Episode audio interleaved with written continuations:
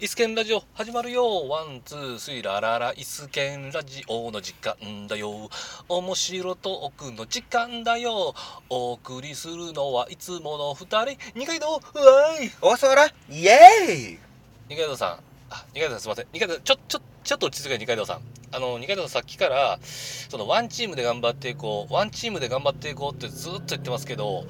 あのこのチーム15人まだ集められてないんですよラララ二人はいやだからあの俺がスクラムハーフとか言ってるんじゃなくてあのラグビーって15人でやるチームなんでまだワンチームができてないんですよはいイスケンラジオじゃんどうもイスケンラジオ二階堂です大空ですよろしくお願いしおま願すいしますえーし明けましておめでとうございます。明けましておめでとうござ言いいます忘れてましたけども、えー2020年が始まりまして、はい1月2日、はいえー滋賀県内某内某,、はい某駐車場にて、はいえー収録をしておりますけれども、イスケンね第二スタジオで、ね、第2スタジオ移動式ですよ移。動式はい。本来移動せん方がいいやつですよ、スタジオって。 そうやねそうそう言うたらあれですけどすごい高普通 うん高機能みたいな感じで僕も見ましたけど、普通ねあのある施設に集まるべき、ね、そせやねせやねうんあのーちょっともう今この身内だけをネタに出ますけど、本来はあのビルの中にあるわけですよ。そうやな本来はね本来はねそうそうあんなぐらいのねなビルの中にあるうん頑丈なね あるわけなんですけど、うんまあまあまあ、あの、駐車場でお送りしてるんで、ちょっとね、防車音の、能力は最低みたいな、そうね、防音とか考慮してませんから、移動に全振りしてます から、そうそう移動できるっていうことに全振りしてるスタジオなんで、しょうがないんですけど、まああの、えー今回も僕、あの、え2段階規制っていうことをやってまし二て、段階規制、はい、あの、そうや二階さんちょっと待ってください僕ねその話の前にちょっとだけ先はしてもらいたいことがあはるんい、ですよなんですか、ぜひ。あの今話が始まるんでねちょっと先はしてもらいますね、うんあの実はこれの前うんに一本撮ってたんですよね、一僕本ら撮ってましたね、そうはいはい。であのオープニングをねちょっとやらず一本撮ったんです、ね、そうです、そうです、はい。ねで僕ねすっごい感じたことが、うんこのオープニングって正直今までいるはいんやろかと、うん。一応流れ的にねやってたけど、いるんかなと思ったんやけど、うんやらんとごっつ落ち着かへんね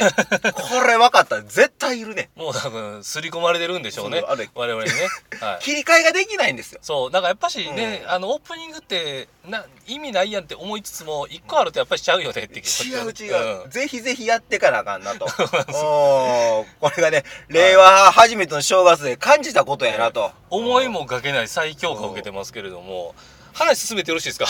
いや重要なことやからちょっと伝えときたかったんですね、はい大大事事ややっかったたかららね大事やった大事やったうんオープニングいるよっていうねそうだって聞いてる方々もね、いやうんオープニングって言うけどさって、はいはいあのそれでも分からへんやんとあのなんていうのあーそのどんだけ撮っててねと確かかにねねってあじゃあ今回これ多分一番今今撮ってるやつが一番最初に多分アップロードするんですよ、うんで1本だけこのオープニングの前に撮ってるやつがあるんで、はいあこれやなとかもしうん気づく人はいるかもしれないですね、はい小笠原さんのちょっとなんていうのあの臓物はみ出てるような声してるなとかで気づくかもしれませんしあ二階堂さん今脱粉してるなとかって気づくかもしれませんからあのー話元に戻すとねはい二段階規制って言って僕はそのあの新幹線で東京からね京都方面まで戻ってくるにあたって、まあね望みがね激混みなんですよ思い出したはいもう日本でこんな人いたんっていうぐらいあんだけバンバン新幹線通ってんのに全部もう乗車率100%それほんまなん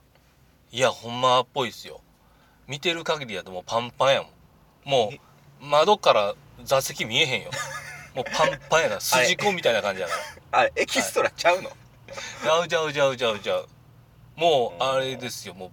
バイオハザードの世界観の満員電車みたいなぐらいもう窓のとこまで来てるからえー、そこに人がいるっていうことはもう座席の人の膝の上に座ってる計算になるけどぐらいちょっとちょっとも持ってますけど乗られてる方怒ってええと思うよ、ちょっと持ってますけどもあのーそんな感じで混雑がひどいからで小玉を使うとここにちょっと一つ裏技があって、お小玉も混んでるんですよただ小玉は各駅停車やからその駅ごとで結構降りていくとで僕のねあの二階堂アナリストの見立てでははっきり言いますもう静岡から先は余裕で座れますえそうなんだから静岡まで耐えればはいあとは座れるんですよ結構え絶対とは言うんよ絶対とは言わんけどうんで静岡小玉は静岡で降りる人が多いって多いですねへーその前も三島あたりから三島とか新富士あたりからでもポロポロポロポロ降りていくねんけどやっぱしもう静岡でまず一気にガクンとあ降りるわけだからそっから先は座れるからっていうことで僕はもう混雑しててももうこだまに乗って静岡まで耐えてあ、はいで静岡から座ってであのそのまま帰ってきてもいいねんけど途中で一泊することで旅行気分を味わうとはいはいいうことをやってまして今回はね僕静岡で降りて、はいはいあのー富士山に登って、はいそこで一泊富士山の山頂で一泊ビバークビバーク的なやつ そうそうそうはいはいご来光を見て、はいあのこっちに向かわれたと、そうやそれもうだから帰省じゃなくてもうどっちかっていうとメインが富士山登山や から富士山がメインやからそれはどっちかそこまで行くおとー違うんですよ僕はあのあそこで泊まりましてあの豊橋駅豊橋って、はいあの愛知県ですよね愛知県です、三河安城と浜松の間ぐらいかなでももうそこまで来たらさ、はいもう乗ってきてもいいんじゃないええねんけどええねんけどそこで一旦降りて大浴場のついてるビジネスホテルに泊まってですよはいで近所の居酒屋でお酒飲んで、はいでなんかこうお酒やなんやら買い込んできてビジネスホテルの部屋で『あのアメトーーク』のと拡大版を見なが ら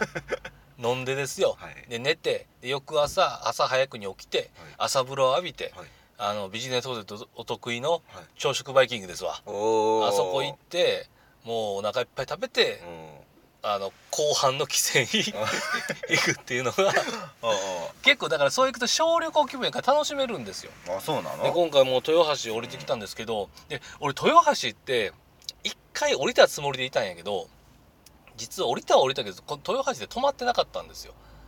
あ泊まってなかったはいの、豊橋から近くにある別の駅のビジネスホテルに泊まったんで、はい実は豊橋初体験だってことに今回気づきまして、はいはい豊橋結構ね良かったですよあのまずビジネスホテル街が多いあビジネスホテルが多いのとあと結構繁華街も多いからお酒飲むところいっぱいあるし、うんうんであと豊豊鉄かあの路面電車が走ってて何の意味もないけどし始発から終点まで乗ったよえ始発駅前駅っていう駅があんねんけどえ駅っていうか停留所かうんでそっから出て路面電車乗って運動公園前駅までい行っやてそれど全然地図が分からへんから地図が分からへんからちょっと申し訳ないけど、まあ、全全行程で22分ぐらいか,、らんだから短い路線で豊橋自体がまずどこらへんの、愛知県の愛知県のね愛知県のねあの東の方でうん三河安城よりも東なんですよだおーから静岡ちょっと手前ぐらい、はいはいはいは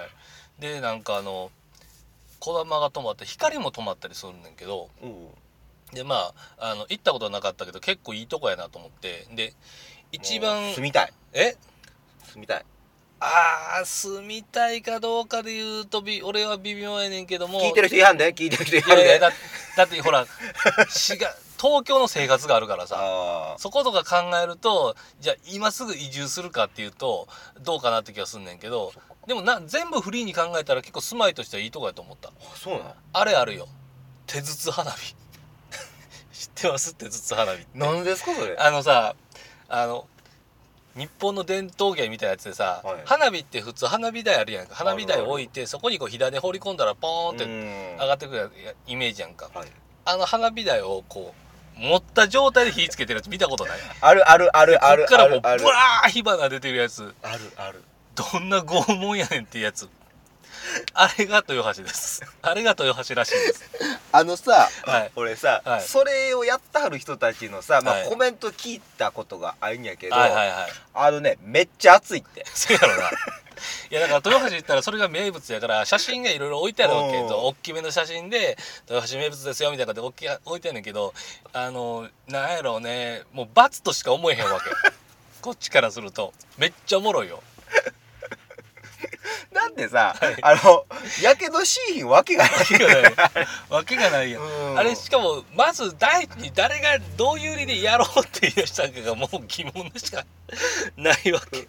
あれ祭りとかでさはい他のとこでもやってるんやけどうんうんさ、でその時にさなんかちゃんと持ち方教えてはいはい大丈夫なようにやりましょうみたいな言ってはるらしいんやけど、うんうんどう思ったって絶対やけどすそるらってそいやうろねそらそうやろね、うんそらするよ。何の疑問もないわ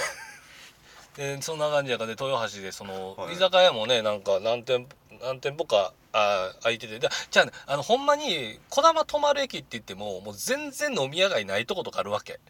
あ、そうなんうん、もう降りてどうしてええんやろっていう駅も結構あるわけです。そマの中でイマイ言バうラと、とか前原も結構ですよね。前原ももうちょっと彦根まで降りてった方がええわっていう時は時々ありますけど、あれ考えてみたら不思議やな。うん彦根に乗せ、あのー、泊まったっていうわけやね。ええわけやねんけどね。ただもう前原、まあ前原ええとこやねんけど、うんええとこやねんけど、ちょっとその飲み屋とか比べるとね、結構厳しいやつがあるけど、でも豊橋は結構充実してるし、充実してて、あと、もうおぼちょぼちょエンディングやねんけど、あの、よく B 級グルメとかあるやんか。あるある。であんなもんね別にねなんか B 級ってそんなありがたがることないわとか思ってたんやけど豊橋にも B 級グルメがあって、えー、と豊橋カレーうどんってやつがあってさうんでこれはなんか要は、まあ、要はカレーうどんはカレーうどんやねんけどそこの方にご飯ととろろ